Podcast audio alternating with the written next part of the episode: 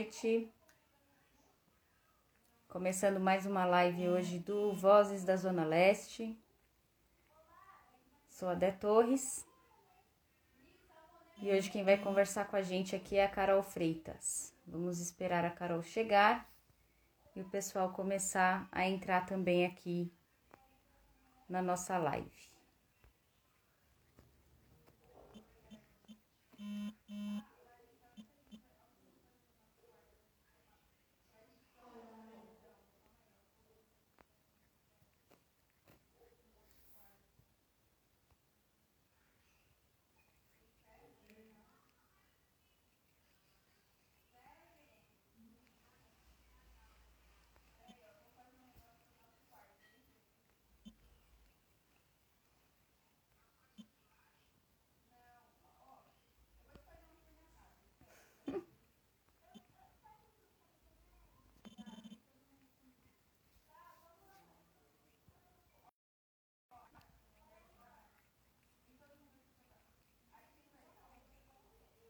Porque a gente está muito contente de LC.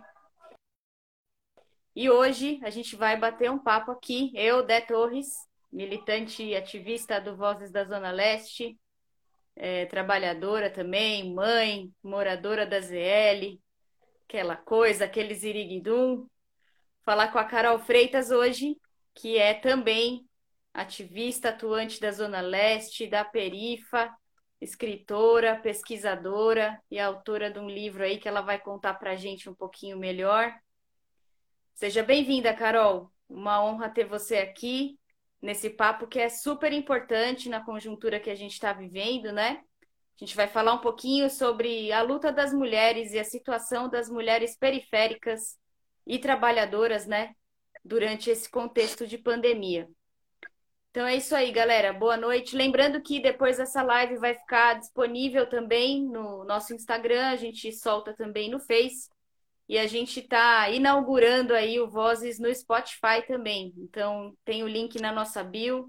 Sigam lá, acompanhem, deem ideias e participem. Vamos construir cada vez mais essa força aí na Zona Leste de São Paulo. Bom, Carol, se apresenta aí um pouquinho para a gente então. Fala um pouquinho de você, de onde Demorou. você vem, o que, que você faz. Vamos lá. Salve, Dé! É um grande prazer estar aqui com você hoje, é uma alegria enorme.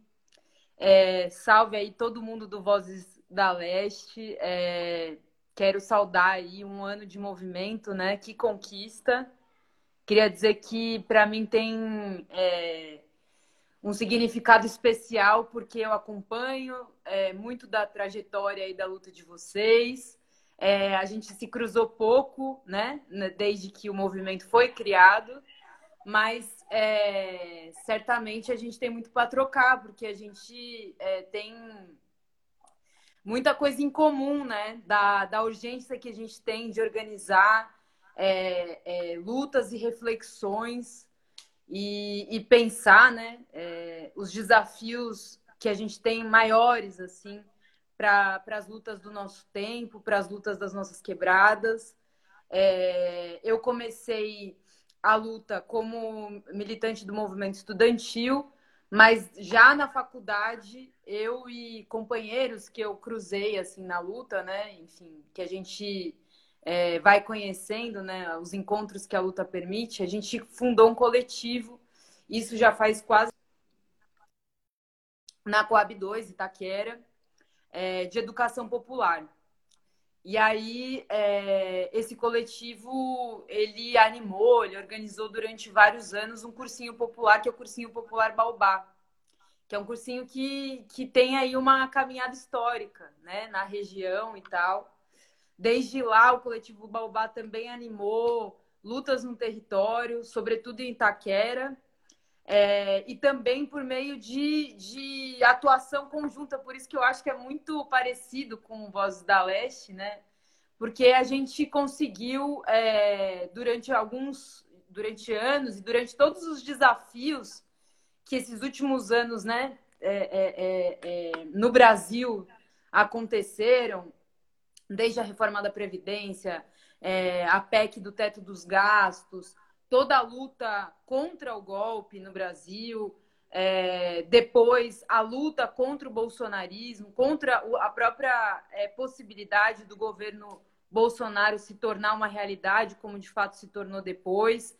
A gente animou a frente Itaquera Sem Medo, é, que foi aí a reunião de vários ativistas, movimentos coletivos, partidos, organizações que atuaram em conjunto, né, pela base, na mesma concepção aí de vocês, é, durante durante todo esse processo aí recente que o Brasil passou, né?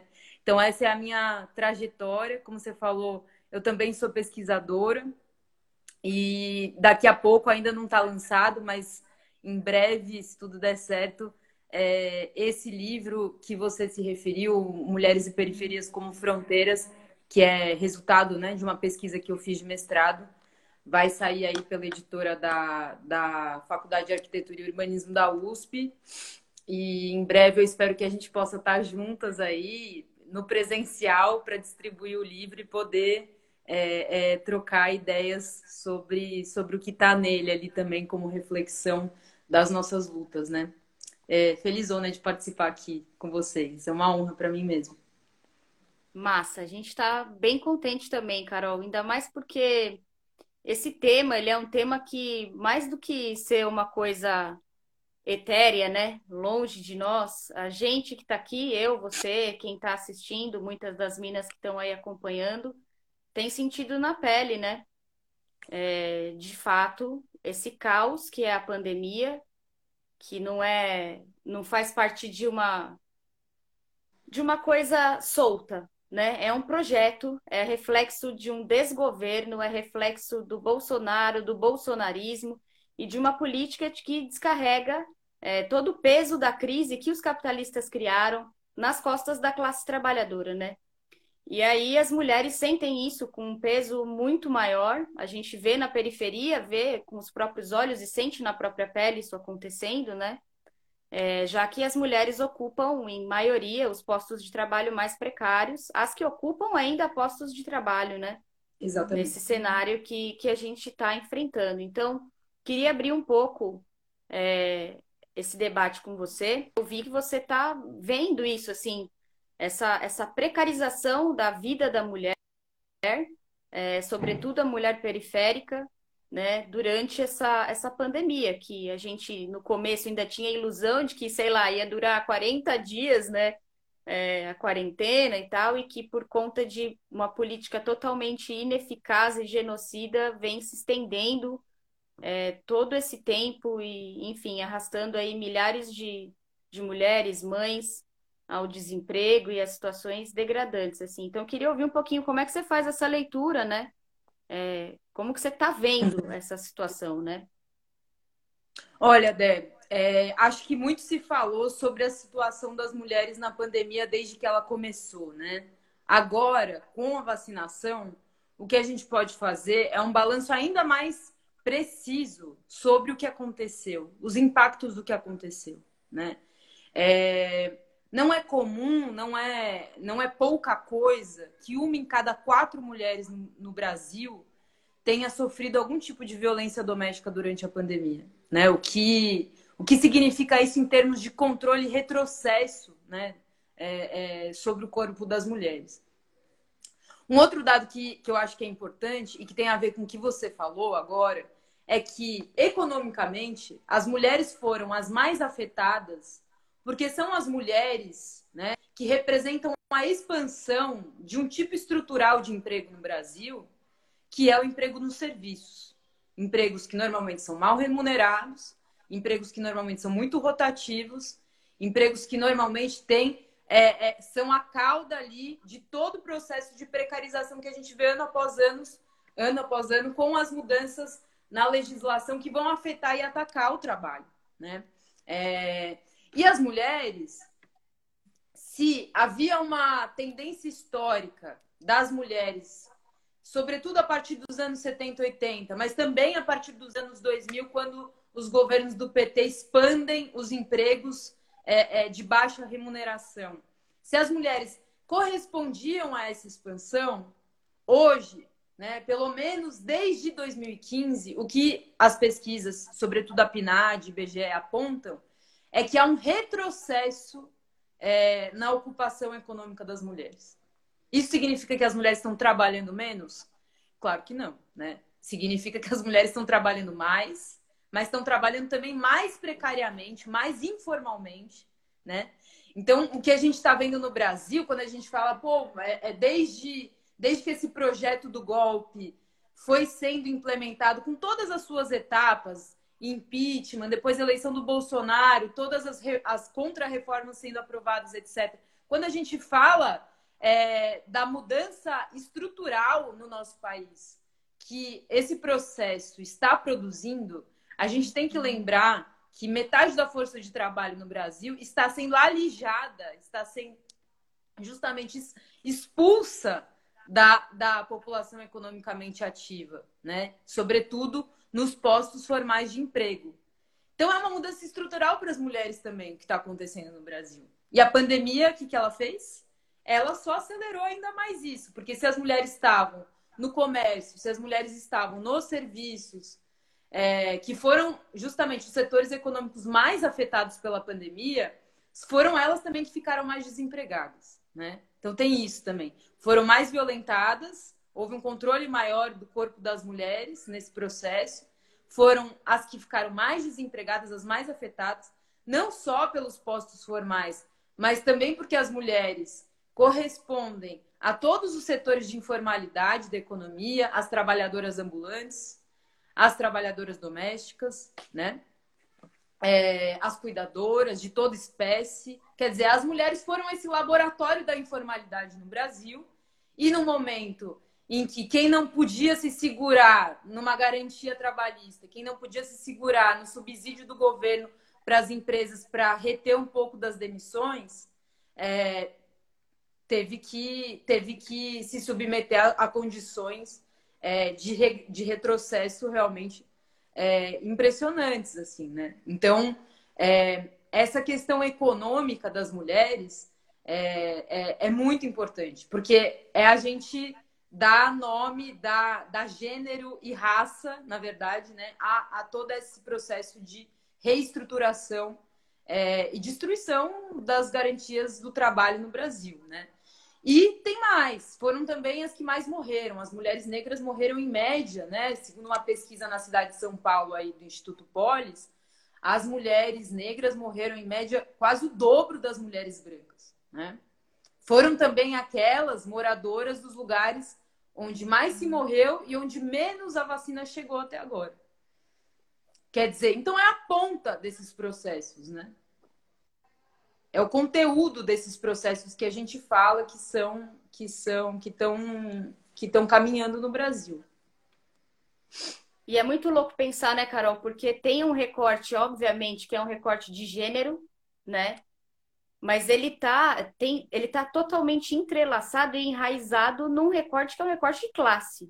Sim. Né? Então, quando a gente fala, por exemplo, de todas as questões que a gente, mulher, né, já luta historicamente contra, né, o machismo, feminicídio, cultura do estupro e etc., é, agora na pandemia, jogou na nossa cara e na cara de quem quer ver e mesmo de quem não quer, o quanto que isso está intrinsecamente ligado à luta de classes, né? Porque são as mulheres, como você disse, negras, as mulheres periféricas, as mulheres pobres, que vêm sentindo o peso é, de tudo isso que a gente está vivendo, de todo esse caos, né? É, e aí queria ver contigo também um outro aspecto, já indo para mais para essa questão de, de território, né? E falando de Zona Leste, como que você tem visto esse processo, assim? é, na Zona Leste. Uma das coisas que eu, no front, a gente do Vozes, né, vem, vem se deparando muito, obviamente, é com a questão da moradia, né? Uhum. É, é brutal, assim, o quanto a gente anda na rua e vê na nossa cara as pessoas, assim, famílias sem teto, né? Sim. E muitas das vezes são essas as, as mães, né, que estão com as suas crianças aí debaixo do braço, tendo que dar um jeito de sobreviver, né? Dar um jeito de garantir o mínimo é, no meio de toda essa, essa conjuntura que já é violenta, já não era nada fácil, porque o capitalismo é isso, né? Mas que agora chegou num limite assim do, eu costumo dizer ultimamente que o capitalismo chegou num limite que é insuportável viver no capitalismo, né? Sim. E tem essa enfim, queria... impossível das mulheres, né? Também. Sim, sim. E queria ver contigo como é que você tá vendo isso, assim, né? Tipo, tá claro, tá nítido pra gente, tá escancarado, tá na nossa cara, né? Que isso tá acontecendo. É... E, e, como que você está enxergando isso no território, assim? Que impacto você acha que teve diretamente na, na Zona Leste? Olha, Dé, é... a Zona Leste é, é, na verdade, a região de São Paulo é, com os piores índices é, de qualidade de vida e de, e de condições econômicos sociais, né? Isso a gente sabe. Todo ano sai aí o mapa das desigualdades é, mostrando isso, que muitos dos distritos é, com piores índices em São Paulo de mortalidade, de mortalidade infantil, de falta de, de serviços públicos, de morte pela Covid, é, se concentram na Zona Leste. Né? É, isso tem fatores históricos que eu acho que explicam né? o, o, o, problema que a gente fala da periferia como se periferia fosse uma coisa só, mas as periferias têm particularidades importantes, né? Cada periferia, cada quebrada em São Paulo e no Brasil vai ter uma história que vai determinar, inclusive, o seu lugar no todo da cidade, né? É... Se a gente está numa, numa situação em que o trabalhador, mesmo aquele que é formalizado, mesmo aquele que ainda tem carteira, não consegue comprar um botijão de gás todo mês para poder cozinhar, é... imagina só o que, que acontece com aqueles que dependem do aluguel, né? E é curioso, assim, você falou da, da, da, da, da questão das mulheres, né, sem teto, etc., como, como isso está crescendo, e isso está crescendo.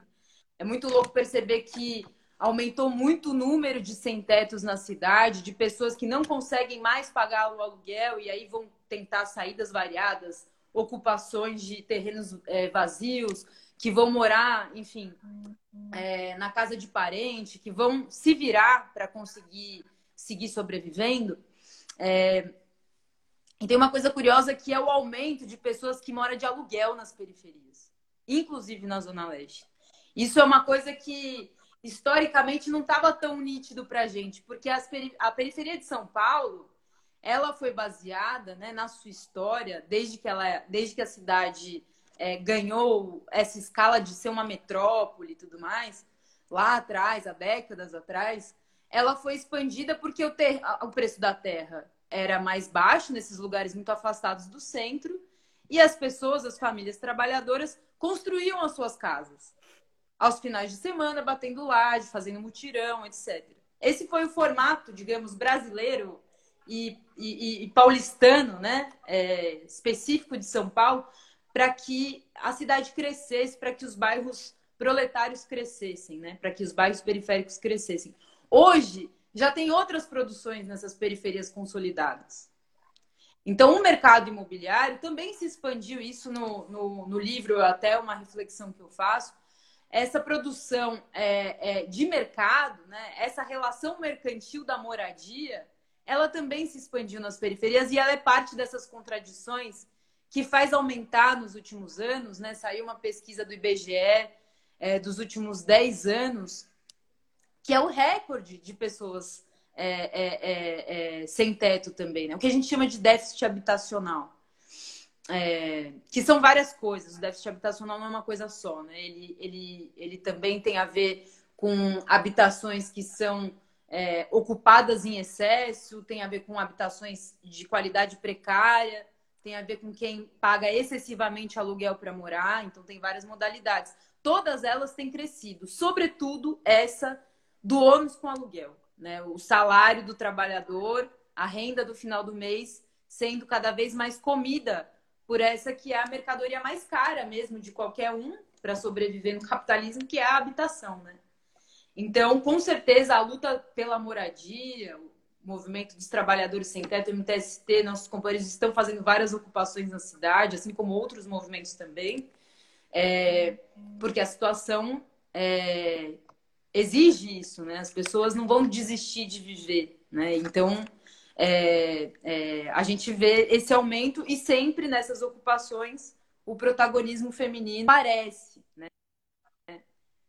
E não aparece por acaso, porque é, porque é trabalho, é, é justamente todo esse trabalho de reprodução da vida que é, segue sendo feito pelas mulheres. Não é porque as mulheres entraram mais no mercado de trabalho, historicamente, nessa última quadra do século XX, é, não é porque as mulheres tiveram algum nível muito pequenininho de democratização dessas hierarquias econômicas que esse problema do trabalho não pago, de reproduzir a vida é, é, dos filhos, das suas comunidades, desapareceu. Pelo contrário, ele se põe cada vez mais na ordem do dia, porque mesmo as garantias do Estado, né, dos serviços públicos em geral, também estão sendo é, é, é, alvo de todo tipo de precarização né, e destruição. Então, esse trabalho tradicional das mulheres, longe de desaparecer, ele acaba sendo, de novo, muito funcional para esse novo tipo de acumulação é, é, é, capitalista histórica, né? Que, que se dá sob, a, sob as bases do neoliberalismo, né? É muito louco ver isso na prática, né, Carol? A gente tem acompanhado bastante a luta dos companheiros do MTST na ocupação Carolina Maria de Jesus, né? Legal. E aí eu fiquei bastante impressionada, porque da primeira vez que eu fui lá tinha, não sei, acho que duas mil pessoas. Aí fiquei dois meses sem ir lá, voltei, tinha o dobro já. Então é, é exponencial, assim, o quanto que, que tá precária a situação, justamente por isso que você coloca, né?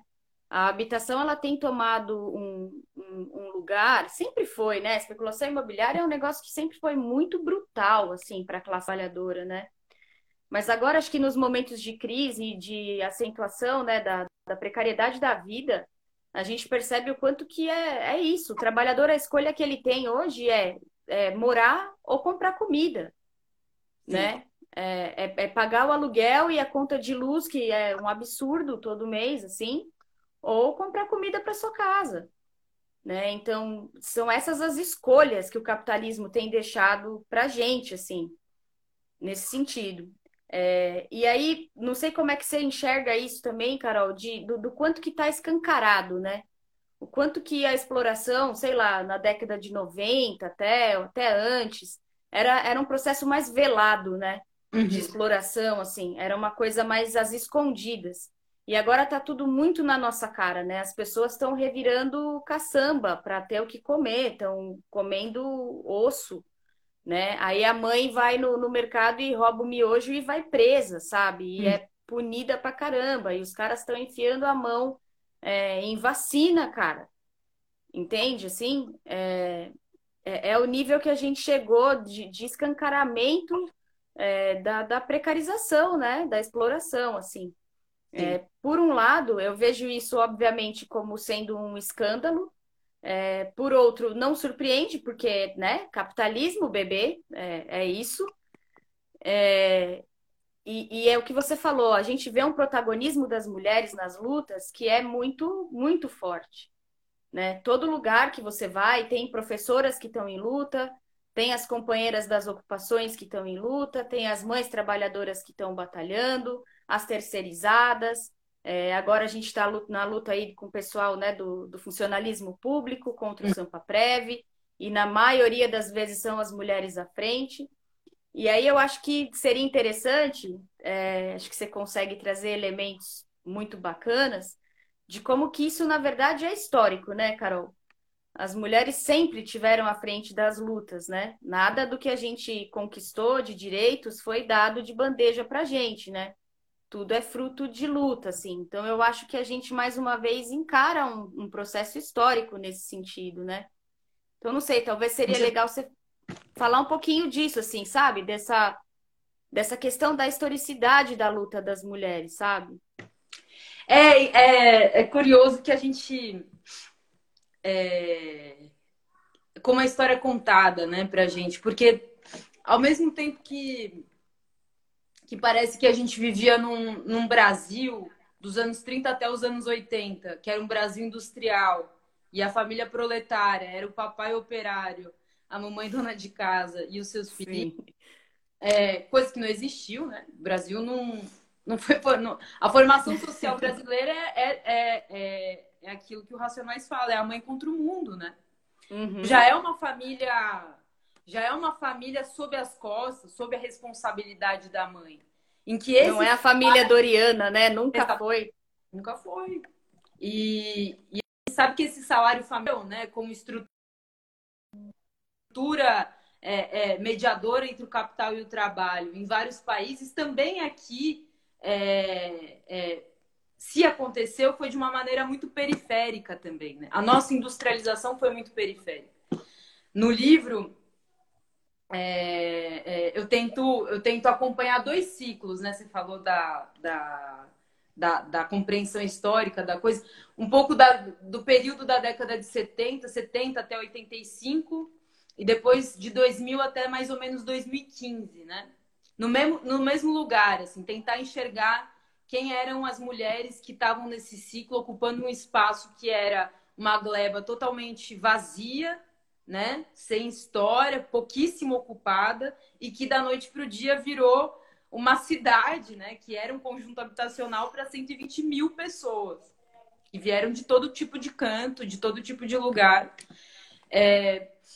E o que me parece assim é que essas mulheres é, elas ocuparam, naquela época, na periferia, os serviços que o Estado não, não, não, não proveu na periferia. Então, essas mulheres foram ser comerciantes, elas foram fazer todo tipo de serviço de viração é, que era importante para o consumo né, da classe trabalhadora moradora da periferia e que é, essa periferia sendo transformada, né, sendo modificada ao longo do tempo, também foi, foi, foi determinante para a mudança social das mulheres.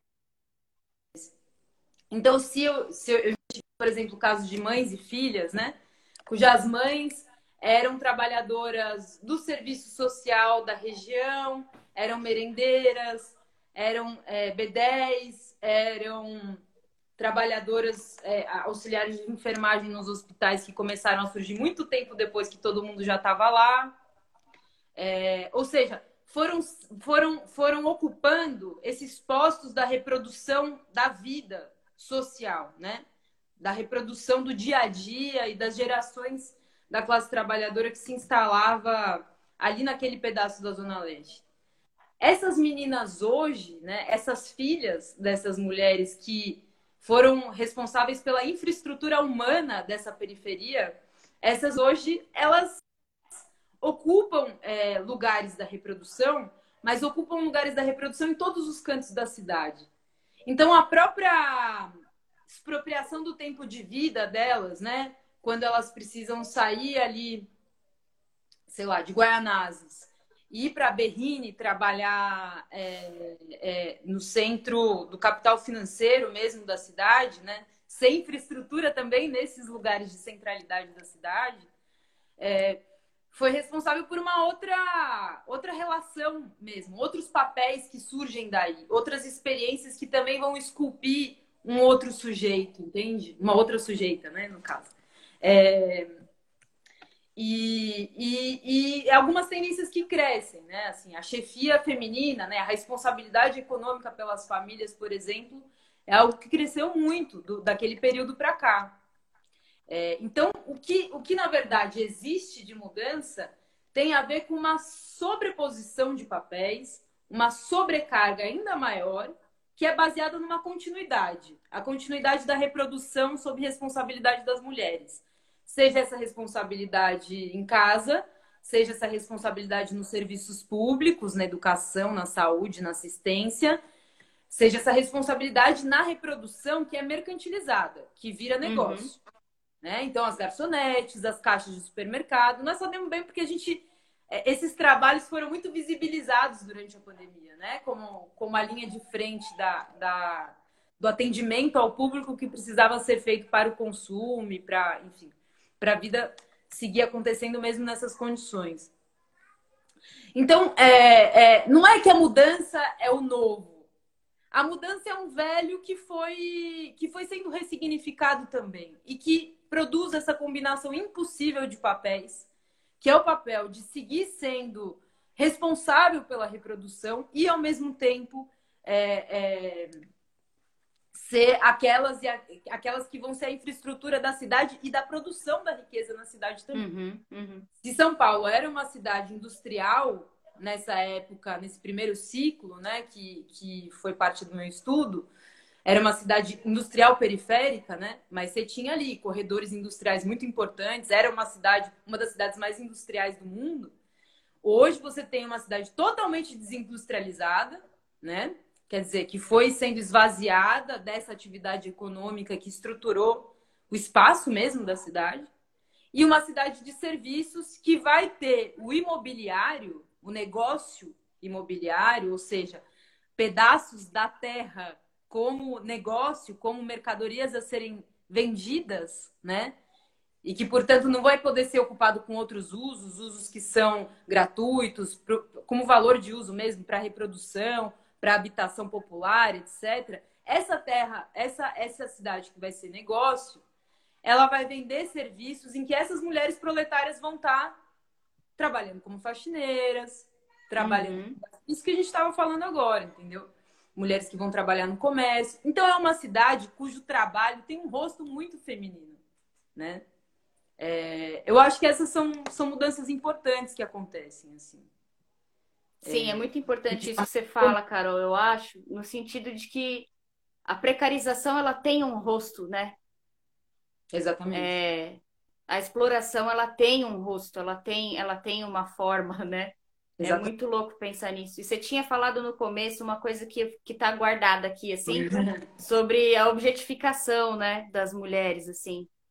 O quanto que pode parecer um, um, um termo meio ultrapassado, né? ainda mais quando a gente está numa, numa onda em que muitas da, das questões do feminismo são apropriadas, inclusive pelo neoliberalismo e por, por discursos falsos progressistas, assim, né? Uhum pseudo-progressistas, quando a Globo pega o feminismo e coloca nas novelas, né? Quando pega o Rzinho do respeito e põe lá nas vinhetas deles e tal. Uhum. É, é, de uma cretinice tão grande, né? O neoliberalismo se apropriar dessas coisas. Tô dizendo isso porque muito dos, dos feminismos aí que não tem o pé fincado na luta de classes acabam promovendo essa confusão, né? Sim. É, quando fala sobre a liberdade, a liberação da mulher, que você colocou muito bem agora, né?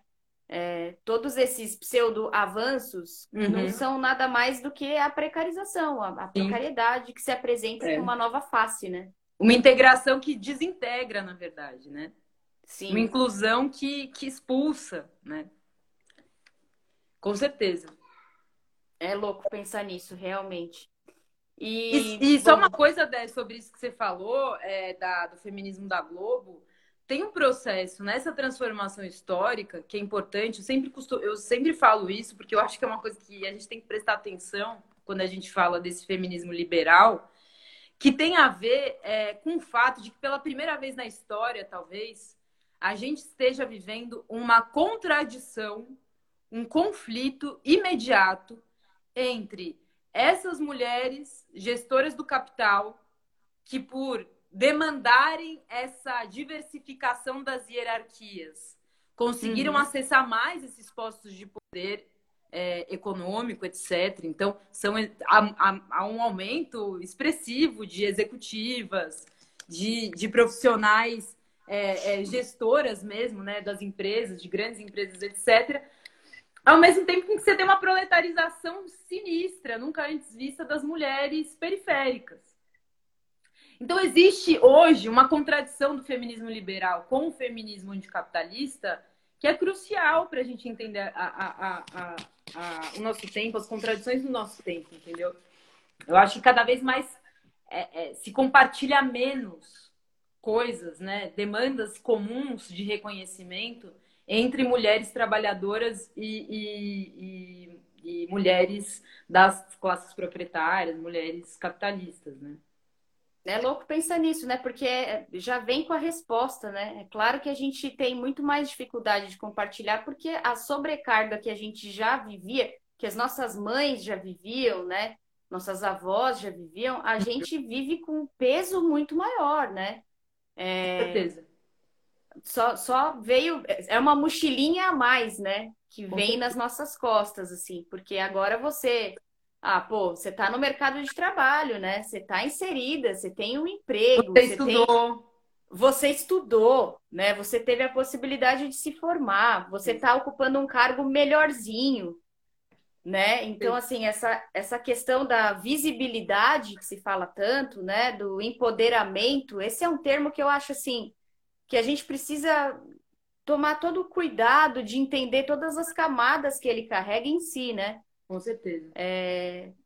E aí, para mim, não vem outra, outra questão que não o anticapitalismo, né? Uhum. É uma bandeira que a gente vê, sei lá, por fora da nossa bolha, né? Obviamente, a gente vê pouco esse termo, né, sendo usado. Não sei como é que tá para você aí, mas é, é, é nas, nas, nos núcleos feministas, nas discussões do, do, feminismo, se vê pouco, né? Uma, uma perspectiva de fato anticapitalista, assim. É, os caras, assim, eles têm é, a máquina de tudo, né? Sim, eles não são absolutos na campanha que eles fazem e nas lutas que eles empregam contra nós. Mas, é, sem dúvida, existe toda uma, uma inteligência orgânica de classe mesmo, burguesa, que elabora é, técnicas, campanhas, fórmulas ideológicas que vão é, que vão educar mesmo. E agora tem muitos artefatos né? Celular internet redes sociais. Sim. A nossa vida sendo colonizada por essas coisas também por essas representações que induzem a pensar que existe é, alguma alguma similaridade né entre as possibilidades que as mulheres trabalhadoras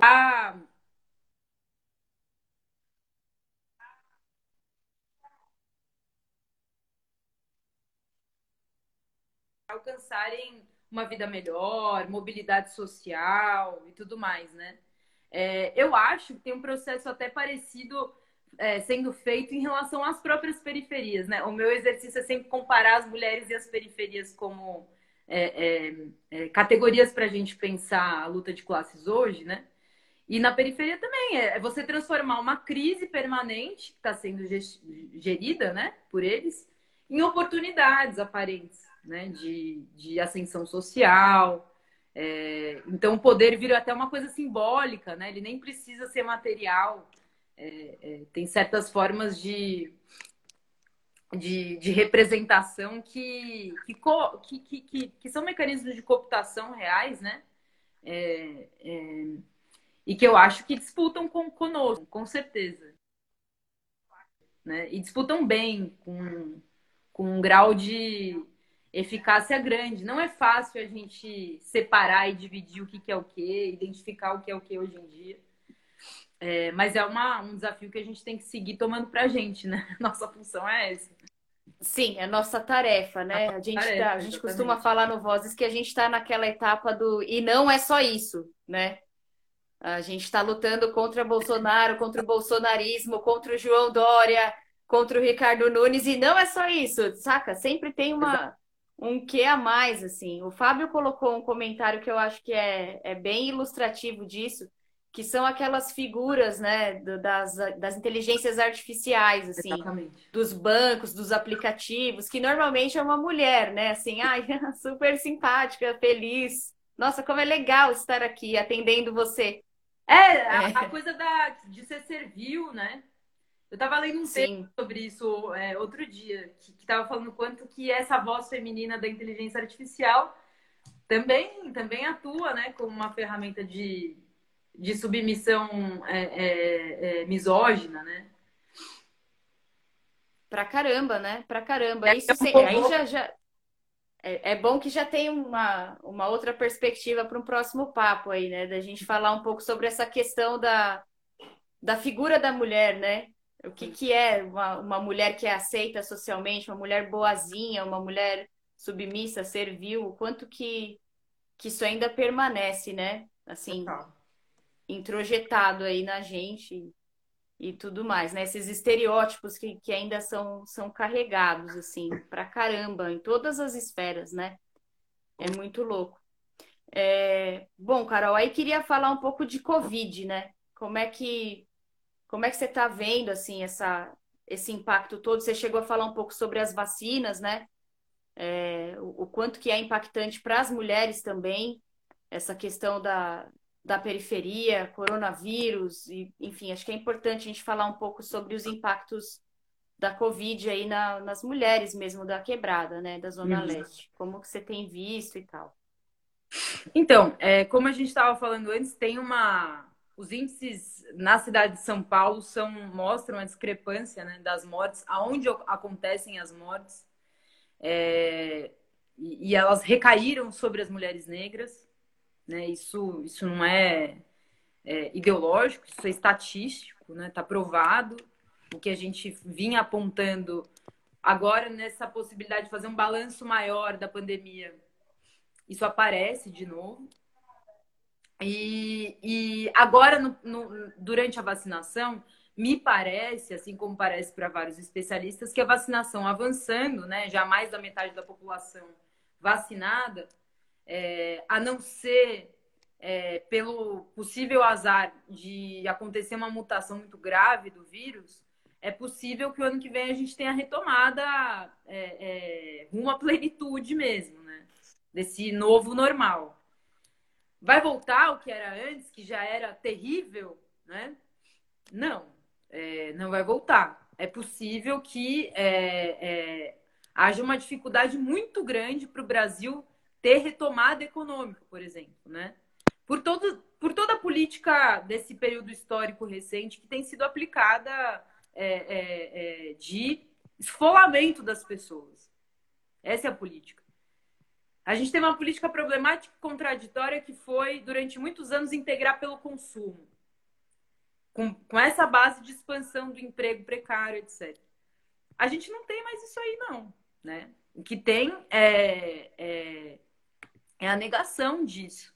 E agora, uma proposta né, de auxílio, de recalchutagem do Bolsa Família, que tem todo o viés político-eleitoral né, que, que a gente está vendo, uhum. é, essa cruzada do governo, e que serve também, né, é, é, é lamentavelmente, para colocar trabalhador contra trabalhador porque é com base também nessa campanha contra o serviço público que a viabilidade do auxílio é, vai ser garantida, né? Então é isso, são os privilegiados. Quer dizer, você cria diferenças que realmente existem entre frações da classe trabalhadora no Brasil para justificar o ataque a todas elas, né? Porque é, mesmo com o auxílio, e o auxílio ano passado foi muito importante para que a situação social de crise não fosse ainda mais grave. É, é, é, mas mesmo com auxílio, há uma, uma lentidão muito grande na retomada de empregos, por exemplo. Né? E, vai, e vai ser assim. A pandemia também foi o laboratório para o desmantelo geral né? das garantias, é, da garantia de reprodução da vida, mas também é, é, do trabalho, né? do direito ao trabalho. Isso está sendo, isso tá sendo um país que, que virou, outro dia eu falei, nesse país que virou um latifúndio, né? que só produz produto primário para exportação, é, não tem emprego para as mulheres. Ou tem cada vez menos. Uhum. E é uma contradição, porque cada vez mais as mulheres, inclusive as trabalhadoras, são escolarizadas, têm níveis mais altos de escolaridade. Mas isso não corresponde a uma melhora da vida mais. Como correspondeu, em alguma medida, para essas mulheres dessa geração que a gente estava falando nos anos 70 e 80, entende? É, então também a situação é drástica, assim. É drástica. Quem recebe o auxílio são mulheres, né? Sobretudo as mulheres. Foi assim todos os programas sociais de macro, macroestruturais no Brasil. É, é, o Bolsa Família, o Fome Zero, o, o Minha Casa Minha Vida. Todos foram programas que atenderam, sobretudo, mulheres com, com responsáveis por seus filhos debaixo do braço. É, mas, mas, existe, mas existe mesmo com auxílio é, é, toda essa, essa promessa aí de desmantelo do serviço público, que vai afetar as mulheres, que são maioria no serviço público, e as usuárias que também são maioria entre, entre aqueles que precisam né, da saúde, educação públicas, etc. Previdência. É um então, efeito dominó, na verdade, né? De, de, precarização em cima de precarização, porque você tira do servidor público, que é uma professora, é uma enfermeira, Exatamente. Né? É, e, e, aí descarrega nas costas da mãe trabalhadora, né? Porque se não vai ter a professora, a mãe vai deixar seu filho como, né? Para ir trabalhar, enfim, é, é, é, uma é uma bola de neve, assim, de, de ataques atrás de ataques, né? Bom, gente que está chegando aí, que está acompanhando, eu sou a Dé Torres, do Vozes, da Zona Leste, essa é a Carol Freitas. A gente está aqui conversando um pouquinho sobre a situação das mulheres durante a pandemia, é, fazendo também uma ligação aí, né, com como que isso afeta as mulheres periféricas, trabalhadoras, falando um pouco da Zona Leste também. É, sigam aí nossas redes, acompanhem as próximas lives também. E vamos nessa. Se alguém tiver alguma pergunta, pode ir mandando aí, que a gente vai tentando responder, tentando acompanhar. E sejam todos bem-vindos, todas bem-vindas. Tô vendo vários também, amigos mulherada. Aí, parados, amigas. Pessoal, pessoal tá chegando aí, hein? tá hora demais. Gente, depois dessa live vai ficar salva. E a gente também está se avirando no Spotify agora, hein? Depois vamos baixar esse áudio, vai virar podcast essa nossa conversa aqui. E mais uma vez, Carol, obrigada aí pela presença. Queria agora que você falasse um pouco o que, que você acha de perspectiva, assim. Sei que é um momento que é muito nebuloso, né? A perspectiva que a gente tem nesse momento é de sobrevivência, né? É, a gente está falando de, de lutar pelo, pelo mínimo, e para nós revolucionárias isso é sempre triste, né? A gente pensar que a gente podia estar numa outra conjuntura, num outro cenário, né, de, de sei lá, de radicalização, né, de, né, de, de resgatar a questão da, da esquerda, de, enfim, e estamos aí batalhando pelo, pelo mínimo, defendendo, tendo que evidenciar o óbvio, como já falava o Brecht, né? Exatamente. É, que tempos são esses, Carol? Que tempos são esses? Mas queria ouvir de você, assim, é, que horizonte que você enxerga né, nesse cenário que é um cenário tenso, não só agora, daqui para frente, como você também nos disse, mas como é que você vê a nossa luta? É, o que, que você acha que é possível? Olha, Dé, nesse tempo aí de barbárie, eu acho que a gente.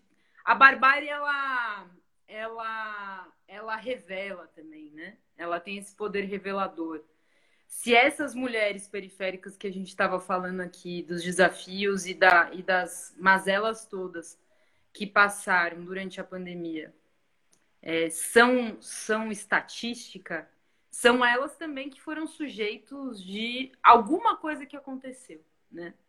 Alguma coisa aconteceu e, e, e segue acontecendo de auto-organização da classe trabalhadora que que organizou né, experiências de solidariedade, de ajuda mútua. É, você estava falando da quebra de uma tradição, né, do quanto que a gente, por estar num período até de derrota mesmo, maior do que o período da pandemia, é, a gente acaba perdendo vários referenciais que seriam importantes hoje e tal, mas eu acho que esse da ajuda mútua, esse da solidariedade, é uma tecnologia histórica da classe trabalhadora e das mulheres, sobretudo, especialmente das mulheres da classe trabalhadora né? E que a gente viu acontecer em várias quebradas do Brasil, né? Nessa pandemia. É, eu acho que desde 2013 a gente vive um processo de transformação das lutas sociais, dos sujeitos das lutas sociais, que a gente tem que é, olhar com muito interesse, sabe? É, se, se a gente viveu aí a expansão do maior movimento de moradia hoje do Brasil, que é o MTST, nessa época, se a gente viu os secundaristas, que são esses novos sujeitos periféricos, é, é, tomando o Brasil com uma onda de ocupações em 2015, se a gente tem visto que as mulheres têm protagonizado os processos não só específicos das mulheres, mas processos gerais, inclusive aquele que foi a maior mobilização de rua é, é contra o bolsonarismo até hoje, que foi é, é, o ele não, etc. Uhum. Se a gente enxerga isso, a gente tem que saber onde plantar as nossas sementes também, né? E eu acho que que essas ações de solidariedade elas demonstram que aonde existe auto-organização da classe, vai existir essas duas coisas. Vai existir território. Você vê, por exemplo, o processo no Chile, o que, que foi? Foi organizado pelos bairros, pelas mulheres nos bairros. E a gente está falando de um processo otimista, né? Um processo é, que tomou o país por meio de uma revolta violentíssima que, que simplesmente fez cair a Constituição é, é, de uma ditadura sanguinária como a do Pinochet. Uhum. Laboratório do neoliberalismo no Cone Sul. Foi isso. Foi pelos bairros e pelas mulheres à frente. Foi isso que aconteceu. É, aqui também, é, é, é numa, num outro signo, né? Num signo de, de, de dificuldade tremenda por causa da pandemia, de mobilizar é, os movimentos, etc., por causa da pandemia, esses processos locais, eles precisam ser enxergados pela, pela função e pelo significado geral que eles têm, né? Quer dizer, periferia não é só atuação local. A periferia é uma maneira de atuar por um processo estratégico que a gente pretende, né, é, é, é pavimentar, que a gente pretende construir, para reverter todo esse, esse essa situação aí de anos de retrocesso. Tem, tem, um, tem um geral no local, tem um geral no específico das mulheres. Eu acho que a gente tem que prestar muita atenção nessas ações de solidariedade pela base. A esquerda, eu acho, tem que entrar muito forte nisso. Vocês são exemplo disso, né? É, porque não é só plantar ali no chão onde as coisas acontecem, mas é a esquerda entrar nisso para também generalizar esses processos de auto-organização. Porque onde tem auto-organização tem é, tem, tem, tem, tem uma consistência, tem, a gente vai ganhando qualidade, peso na realidade, né? É, vai ganhando. A gente, muita gente falou agora nesse, nesses últimos atos que a gente fez, pô, os atos estão mantendo mais ou menos o mesmo tamanho. Tá mais difícil pensar no impeachment agora. Tava mais fácil quando desencadeou todos os escândalos lá da CPI que começou a bombar os atos e tal. A gente achava que dava para para avançar em torno do impeachment. Tem que avançar ainda em torno do impeachment, da luta pelo impeachment. Mas é, a gente não, não, ganhou um salto né, de, de numérico mesmo nas ruas, uma escala nas ruas que, que abalasse as estruturas e que fizesse com que o impeachment fosse uma, uma, uma luta mais, mais viável, né, uma pressão que ganhasse mais, que adquirisse mais força. Assim. É, esses processos locais é o que vai garantir isso. É o que vai reconectar, é o que vai garantir a reconstrução de uma ligação que historicamente foi perdida, né? Por que foi perdida? Da, da 10 lives à parte, do porquê que, porquê que a esquerda e, e o movimento nas periferias, é, de alguma forma, enveredaram por caminhos é, mais separados do que historicamente eles já foram, né? Foram muito orgânicos, durante décadas e hoje andam mais separados. Mas me parece que essa é uma via fundamental, atuar pelo território. Porque no território, que a gente fala, não, mas é o território ou é o sindicato? É o movimento de opressões ou o movimento da classe trabalhadora? A gente dificulta as nossas tarefas fazendo isso, né? Quando a gente pensa que no território tudo isso está abrangido, né? Tudo isso existe, existe os sindicatos, existem os movimentos populares, Existem os coletivos de mulheres periféricas que fizeram e aconteceram. Pode nos chamar feminismo, mas, mas a gente sabe que, que a luta das mulheres, essas lutas da reprodução, acontecem diariamente. Eu acho que isso é uma coisa muito importante, assim. É, é, é ligar, associar as questões mais concretas das necessidades mais sentidas nessa crise social, né, que tem a ver com o custo da vida, quando tudo é pago, tudo vira inacessível e a vida se torna é, é, cada vez mais inviável. É, as questões políticas mais gerais desses desafios que é, sobretudo, tirar um governo genocida da presidência, né? Ou pelo menos, se não isso, se não, conquist... se não esse resultado da, da luta dos nossos objetivos de luta, mas pelo menos desgastá-lo o máximo possível até as eleições, que vão se misturar com essas lutas pela, pela vida, pelos direitos e garantias concretas de vida das pessoas, né? Até o ano que vem essas coisas vão se misturar, na minha opinião, muito. E aí, articular o movimento de mulheres pela base, articular o movimento de periferias pela base é fundamental. Fundamental. Ai, dá, dá um calor no coração essa sua fala aí, viu, Carol? Ela dá uma, dá uma, uma clareada nas ideias realmente, porque é isso, a gente dificulta muito, né? A esquerda ela tem uma, uma característica, dentre muitas características positivas que tem, obviamente, mas acho que é algo que a gente precisa ir avançando nas batalhas é isso, é de entender com mais nitidez, assim, quais são as batalhas que a gente tem que dar, né? E aí eu sempre gosto de resgatar o Trotsky em algumas coisas, porque ele, ele fala uma. Tem uma citação dele que é muito certeira, que é quem sofre e já sofreu mais com o velho é quem luta com mais afinco pelo novo. Então é óbvio que é fincando nossos pés ao lado dos nossos, no nosso território, ombro a ombro com as mulheres, com os jovens, com a classe trabalhadora. É aí que está.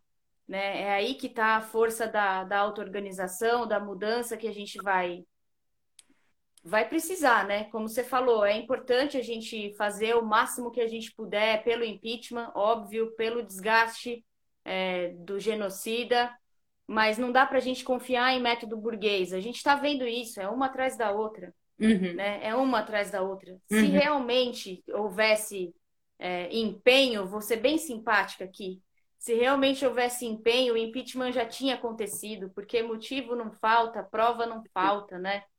É, agora a gente tem, já tivemos muitas lições é, de onde nos levou conciliação, de onde nos levou o reformismo, né? E, e acho que um momento, como você disse, de barbárie é um momento da gente fincar cada vez mais as nossas raízes e seguir nas batalhas, né? É isso, acho que é uma reflexão para a gente carregar no coração e, e, na luta todo dia aí. É, Carol, e teu livro? Conta aí para a gente um pouco como que foi esse processo, como está sendo, já acabou, vai publicar, quando sai? Fala aí então, um pouco. Vou falar um pouquinho, Deb.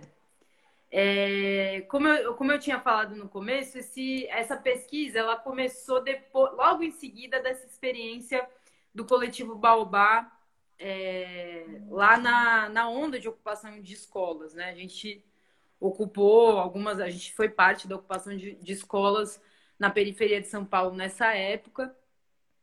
E para mim estava muito evidente o, o, a qualidade e o significado histórico do protagonismo também é, dessas meninas muito jovens, né? A maioria delas negras, com as suas representações, as suas identidades, é, as suas referências culturais, a sua sexualidade, né? Quer dizer, uma geração muito determinada e educada por, é, é, por dinâmicas muito novas mesmo, né? E aí, para mim, era, era evidente que, que tinha uma coisa diferente nesse processo, que era muito sintomático desse processo, mas que também era mais geral. E aí eu comecei a fazer a pesquisa com a ajuda das minhas companheiras, várias delas jovens também, secundaristas da época, que toparam é, é, fazer essa reflexão comigo, né? Então foi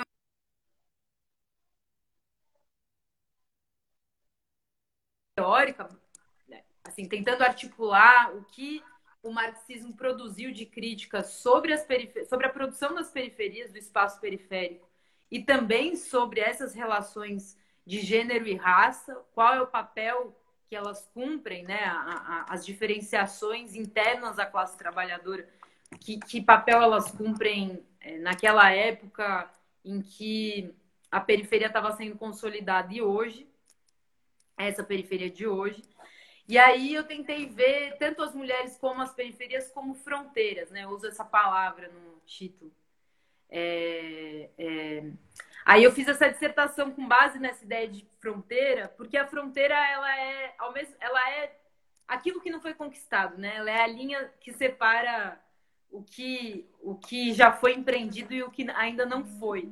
Isso era uma ideia importante para mim, porque tanto as mulheres como as periferias eram eram aquilo que não tinha sido empreendido ainda, que não tinha é, é, tinha sido apropriado ainda né, para certos, certos fins que, que foram se desenvolvendo ao longo do tempo, nesses dois ciclos. E também fronteira era importante porque é um movimento do próprio capital, né? O que o, Mar, uma, o, que o Marx mostra para a gente é que o capitalismo ele é a permanente expansão das fronteiras. Ele é a, a sua a sua o seu a sua lógica sendo expandida e ampliada permanentemente. Então, é, é, eu tentei ver como essa mudança, essa transformação de uma periferia que era baseada no trabalho não pago, que foi construída sob o trabalho de homens e mulheres, é, foi sendo apropriada pelo capital, né, no seu espaço. Como seu espaço também passou a ser um negócio e não era antes, né? E aí, claro, a experiência do Minha Casa Minha Vida é muito importante, porque é bem nessa época do boom imobiliário que é, os conjuntos do Minha Casa Minha Vida se espalham pelas periferias de cidades médias e grandes como São Paulo. Então eu quis ver um pouco como que era, como era essa relação é, dessas mulheres jovens, como elas trabalhavam em outros locais da cidade, como essa reprodução já estava num estágio muito avançado de capitalização, de mercantilização, em relação às suas mães, em relação às suas avós, moradoras também da região, né? O quanto que as mulheres ficavam no conjunto habitacional, né? Na... Inclusive a ideia de cidade dormitório tem a ver com isso. Uma Sim. cidade que dorme, quando na verdade é uma cidade que durante o dia está cheia de vida, de atividades dessas mulheres que sustentam como essa infraestrutura humana as periferias. É... E o quanto que agora são essas mulheres que saem do conjunto para essas outras localidades na metrópole para servirem esses serviços nesses centros muito importantes, né? inclusive do ponto de vista do valor imobiliário, que ficam, sobretudo, nesse quadrante sudeste da cidade, sudoeste da cidade, a região do Itaim, da Berrine, da Marginal Pinheiros, é, da Vila Olímpia. Quanto a essas mulheres que vão ser infraestrutura nesses negócios, é, também são infraestrutura na periferia. Quer dizer, elas são exatamente o pêndulo é, entre a reprodução e a produção do lucro, a reprodução do capital na cidade, né? É, então é um pouco esse, esse, esse acompanhamento. Eu conto a história de Itaquera, a história dessa, desse desenvolvimento, dessas transformações pela expansão do capital para além dessa, dessa fronteira, que é a periferia, e ao mesmo tempo como esses papéis sociais femininos, femininos no neoliberalismo, eles são úteis, né? E, e, e jogam e se articulam justamente com, com essas mudanças é, é, do espaço periférico, né? É, o, o, essa dissertação ganhou um edital da Universidade de São Paulo para ser publicada como livro. Está é, nos finalmente, é provável que esse ano ainda, ainda esse ano saia o e-book, mas ano que vem a gente vai com certeza se encontrar que aí sim, com o livro impresso, né? Todas as dificuldades da pandemia a gente não conseguiu imprimir o livro é, ainda, mas ano que vem a ideia é, é, fazer um giro aí, conversar com os movimentos, com os coletivos, com os camaradas todos que a gente vai conhecendo nessas andanças para dividir as ideias dele. Né? Eu acho que essa é a função da pesquisa, essa é a função da universidade pública e essa é a nossa função como lutadoras que pensam e fazem também, né? Que refletem a nossa prática e tal. Para mim, o significado do livro é esse. Se ele for uma uma contribuição, mesmo que pequena, aí para é, é, é, é para as organizações, para os movimentos, para os coletivos que se organizam a partir das periferias, para mim esse esse significado já vale já vale tudo, né? É, mas é isso, eu tive a ajuda de um monte de gente, foi um trabalho super coletivo, é, é impressionante como o lance é, é, da, da, do saber, da investigação para a luta, né? Anima e instiga as pessoas também. Então, toda essa mulherada aí, que são grandes amigas e também camaradas minhas, da luta, que eu conheci na luta, ajudaram muito a fazer a pesquisa sobre, sobre as próprias. Tem a ver com a nossa vivência, né? Mas tem a ver com uma reflexão mais estrutural sobre o que isso significa, né? A gente também, você estava falando de empoderamento, a, a vivência como vivência, ela, ela parece o saber hoje privilegiado, né? Mas eu acho que a reflexão sobre o que é vivido, é, é, com base na crítica né, ao capitalismo, a crítica desse sistema, é, é, é, um nível, né, dessa, é uma camada dessa, dessa vivência que precisa ser alcançada por nós lutadores que queremos mudar a situação que a gente vive, né? Que queremos fazer é, é, da nossa luta um processo de ruptura estrutural com esse modo de viver e, e, e pensar também.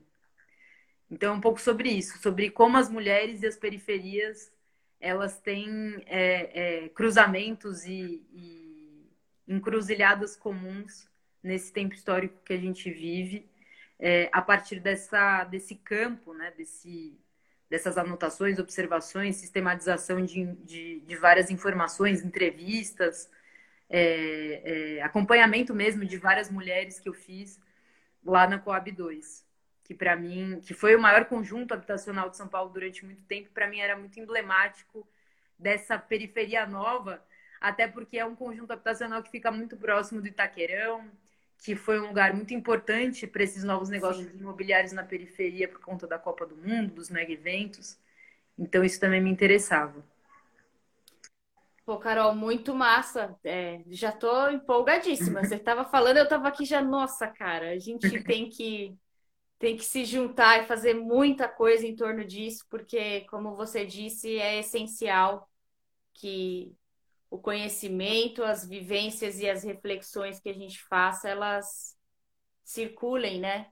Com certeza. Elas, elas se tornem orgânicas. Uma das coisas que movimenta o Vozes é essa perspectiva de que o socialismo não fique só nas nossas ideias e nos nossos sentimentos, né? Mas que ele seja orgânico, que a gente respire o socialismo, que a gente transpire o socialismo e que a gente compartilhe isso, assim. Então, te parabenizar imensamente pela coragem, partindo da perspectiva de que coragem é o coração que age também, né? Se a gente for pegar aí da, da raiz do que isso significa e agradecer como camarada, porque para a gente que é mulher periférica, que está na batalha, é fundamental que a gente tenha esse, esse chão aí para pisar e poder seguir na luta, né? Então... Eu que agradeço, Dé. Para mim, assim, é uma satisfação, como eu falei, admiro demais o trabalho aí de vocês, do movimento. E espero mesmo poder entregar em mãos para vocês em breve o, o livro e, e, e colar junto, enfim. Somar aí nas lutas todas que são comuns nossos. Vamos nessa. Carol, meu, obrigada demais por esse papo. Eu tô muito muito contente, assim, o coração aqueceu de verdade. Eu Estava animada tem... já, né, Débora? Nossa, demais, assim, cê, dá vontade de sair daqui e já, meu, cara, vamos fazer alguma coisa agora, sabe? porque é isso, acho que esse é o espírito. A gente está num momento que não é um momento fácil e é justamente nesses encontros que a gente se fortalece. Pessoal que acompanhou, obrigada pela presença. A live vai ficar salva, compartilhem, sigam vozes, cola com a gente, tragam suas ideias, propostas e sigamos aí, companheiros. A batalha ainda continua e venceremos. Carol, boa noite. Valeu aí pelo papo. Satisfação. Vamos nessa sempre. Beijo Beijos. pra você, pra todo mundo do movimento, quem assistiu aí também. Beijão. Valeu.